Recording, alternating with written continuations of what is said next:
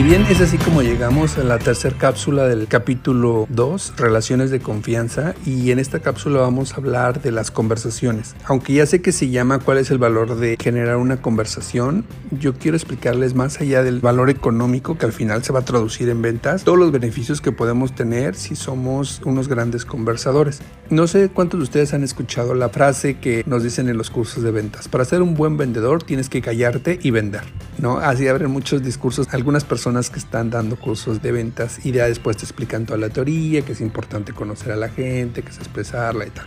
Para no redundar sobre ese tema, porque por seguro hay mejores cursos y mejores personas que pueden hablar al respecto, yo me voy a enfocar únicamente en los beneficios de tener conversaciones. El primero es que se rompe el hielo con los clientes y ellos se sentirán más cómodos.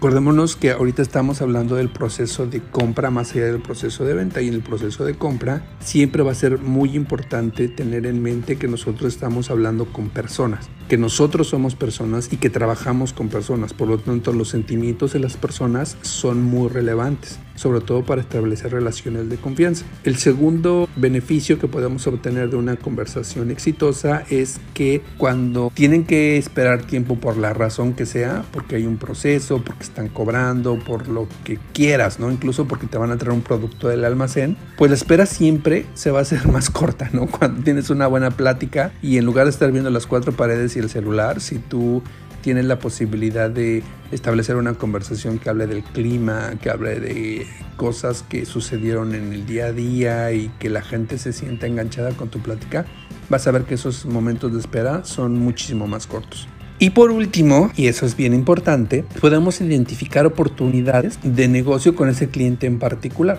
Imaginemos que estamos en una zapatería y que nos van a traer unos zapatos específicos, pero en otra talla o en otro color. En lo que esperamos, empezamos a platicar con nuestra clienta y resulta que la clienta está comprando los zapatos en ese color específico porque va a ser madrina de una boda dentro de dos semanas y entonces todas las madrinas quedaron en vestir el mismo color y utilizar el mismo calzado. Si está en tus manos, ¿por qué no conseguir o por qué no comunicarle a la persona que tienes el mismo calzado o les puedes sugerir un mismo par de zapatos para las 8 o 10 madrinas. Y además si lo compran contigo hasta ofrecerles un regalo con compra o un pequeño descuento. De esta forma pues tú estás identificando que hay una necesidad que igual puedes vender 8 pares de zapatos en lugar de uno y a veces los beneficios no es que le tengas que dar un 50 o un 60% de descuento, a veces no sé, un pequeño detalle con la compra o un 10% te lo van a valorar muchísimo. Entonces si nos vamos a enfocar en el proceso de romper el hielo, siempre les recomiendo que tengan preparadas algunas preguntas para que ese proceso no sea como robótico o mecanizado. Evitar las preguntas que son genéricas y que todo el mundo usa de hola, ¿qué tal? ¿Qué tal tu día? ¿Cómo te va? ¿Todo bien? Ah, bueno, ya, y se termina, ¿no?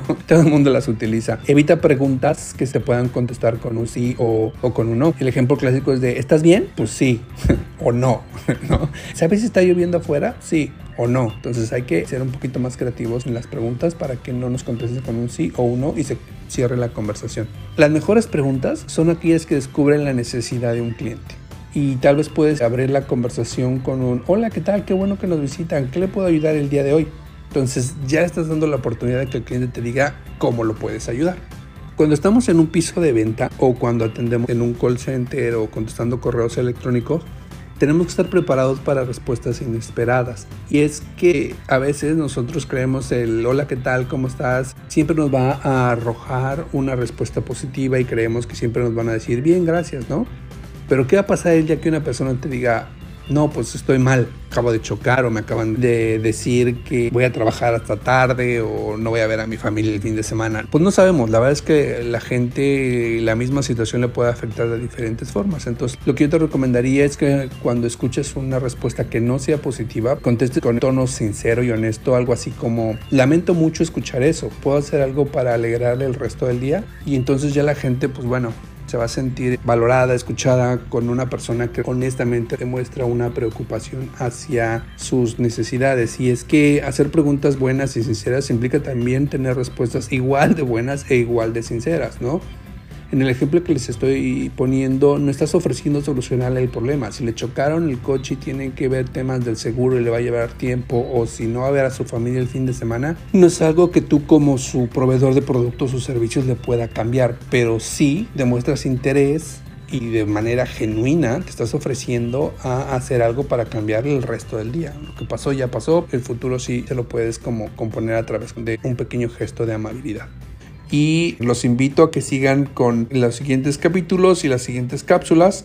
Cualquier cosa que necesiten, me pueden dejar su comentario, me pueden buscar en las redes sociales o me pueden contactar en mi correo electrónico y pues bueno, vamos a ver cómo podemos apoyarles.